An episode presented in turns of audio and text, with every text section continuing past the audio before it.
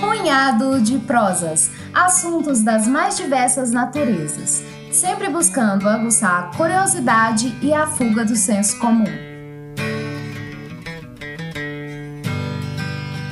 Olá, Aqui quem vos fala é Leonardo Costa, também conhecido como Leozão, e no episódio de hoje debutaremos o quadro Cinema em 480 Segundos, onde trarei periodicamente sugestões, dicas cinematográficas, apesar de não ser nenhum perito na área, com os princípios imutáveis do nosso punhado de prosas. Promover o debate, gerar reflexões, aguçar novas percepções, tudo isso em aproximadamente 8 minutos, ou seja, 480 segundos. Para nossa resenha inicial, falarei brevemente, tentando não dar muitos spoilers, sobre o fantástico documentário O Barato de Acanga, de Tiago Matar, disponível na Netflix ótimas histórias, contextos incríveis do festival musical e cultural que também ficou conhecido como o Woodstock brasileiro. Já assistiu esse filme? Fique conosco e curta também esse barato.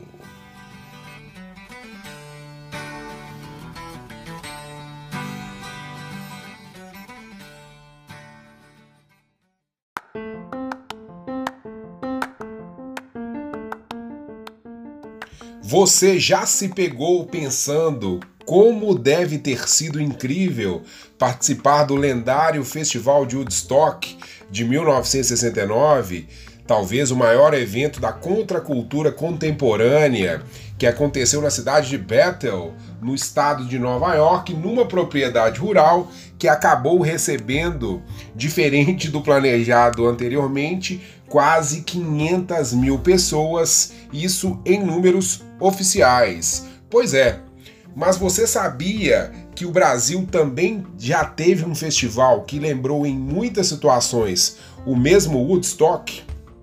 Isso mesmo, a grande maioria dos brasileiros não sabe que em 1975 tivemos a primeira edição do Festival de Águas Claras no interior de São Paulo. O Barato de Acanga, um filme dirigido por Tiago Matar, traz como a ideia do projeto nasceu, contando com entrevistas com os idealizadores, dos artistas que participaram e principalmente dos moradores que vivenciaram a materialização do evento. A Pequena Iacanga, especificamente na Fazenda Santa Virgínia, que chegou a receber 30 mil pessoas nas edições, principalmente nas três primeiras edições do evento. O documentário relata a contracultura brasileira em tempos de muita escuridão. Um aspecto que me chamou bastante atenção e que dá para ser percebido nas entrelinhas do filme é de como que os acontecimentos relacionados ao festival podem ter influenciado e majorado o pensamento entre a população interiorana do Brasil, principalmente os mais conservadores, de que de fato a ditadura não aconteceu. Quando se fala de repressão, perseguição, tortura, sumiços, porque o Festival de Águas Claras se apresentou totalmente insano para os padrões da época em um ambiente bastante bucólico e muito, muito pacificado. É, tecnicamente, as cenas e áudios da segunda e terceira edições do evento emocionam qualquer indivíduo que possua uma certa sensibilidade cultural. O Festival de Águas Claras saiu de um caráter underground na sua primeira jornada, sua primeira edição, repleto de bandas do rock progressivo para uma noção muito mais ampliada, abraçando de fato a música brasileira e suas diversas vertentes. A gente cita aí, sem querer falar muito sobre o filme para não tirar o foco do ouvinte que porventura ainda não tenha assistido, mas Raul Seixas, Luiz Gonzaga, Gilberto Gil, Alceu Valença, é, Hermeto Pascoal, Paulinho da Viola, Fagner, Sandra de Sá, Erasmo Carlos, Vanderleia, enfim.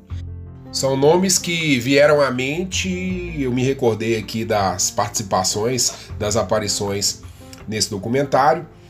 E a inesperada, porém hipnotizante, apresentação de João Gilberto, um artista que sempre foi muito temperamental, muito genioso. É, meu pai gosta de um termo né, que é muito sistemático. O documentário traz detalhes da viagem de João Gilberto pelas estradas de terra até chegar à fazenda onde acontecia o festival. É, o palco muito diferente do que ele estava acostumado. Massa demais. O filme também nos leva a uma reflexão sobre a essência das coisas.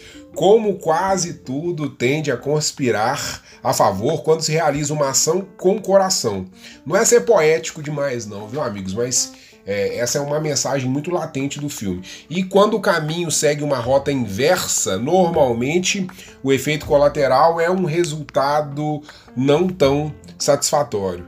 Lembrando que na primeira edição do Festival de Águas Claras, é, se vendeu passaportes que eram equivalentes aos três dias de evento, custavam aí na casa de 70, 75, 76 reais e a maior parte do público acabou entrando na tora, né? Não, não pagou os ingressos. Bem, bem interessante. Enfim, um filme muito leve, uma hora e trinta que passa voando emocionante, transcendental.